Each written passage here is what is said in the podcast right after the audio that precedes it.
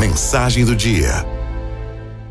Não devemos esquecer nunca que também podemos encontrar sentido na vida quando nos confrontamos com uma situação sem esperança.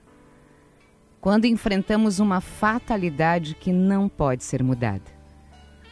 Porque o que importa, então, é dar testemunho do potencial especificamente humano no que ele tem de mais elevado. E que consiste em transformar uma tragédia pessoal num triunfo. Em converter o nosso sofrimento numa conquista humana. Quando já não somos capazes de mudar uma situação, e aí podemos pensar numa doença incurável, como um câncer que não se pode mais operar. Nós somos desafiados a mudar a nós próprios. Eu quero citar um exemplo bem claro. Certa vez, um clínico geral de mais idade veio me consultar por causa de uma depressão muito profunda. Ele não conseguia superar a perda da sua mulher, que falecera fazia dois anos e a qual ele amara acima de tudo. Bem, como eu poderia ajudá-lo? O que poderia lhe dizer? Abstive-me de lhe dizer qualquer coisa e, ao invés, eu confrontei-o com uma pergunta. Eu disse para ele: Que teria acontecido, doutor, se o senhor tivesse falecido primeiro e a sua esposa tivesse que sobreviver? Ah, disse ele. Isso teria sido terrível para ela. Ela teria sofrido muito. Ao que retruquei. Veja bem, doutor. Ela foi poupada deste sofrimento.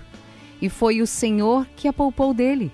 Mas agora, o Senhor precisa pagar por isso sobrevivendo a ela e chorando a sua morte.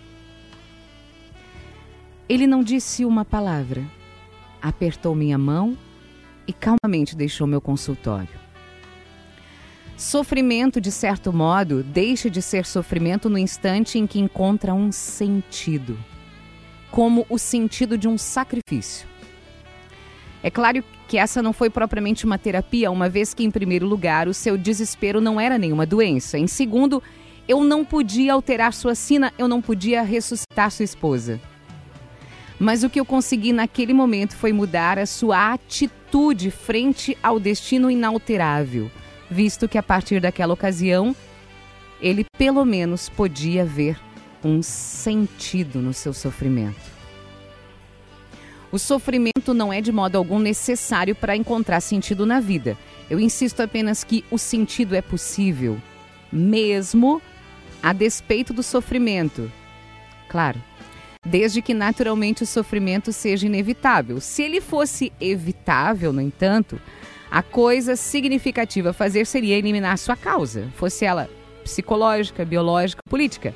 Sofrer desnecessariamente é masoquismo e não heróico.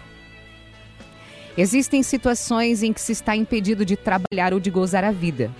O que, porém, jamais pode ser excluído é a inevitabilidade do sofrimento. Ao aceitar esse desafio de sofrer com bravura, a vida recebe um sentido até o seu derradeiro instante, mantendo esse sentido literalmente até o fim. Em outras palavras, o sentido da vida é um sentido incondicional, por incluir até o sentido potencial do sofrimento inevitável.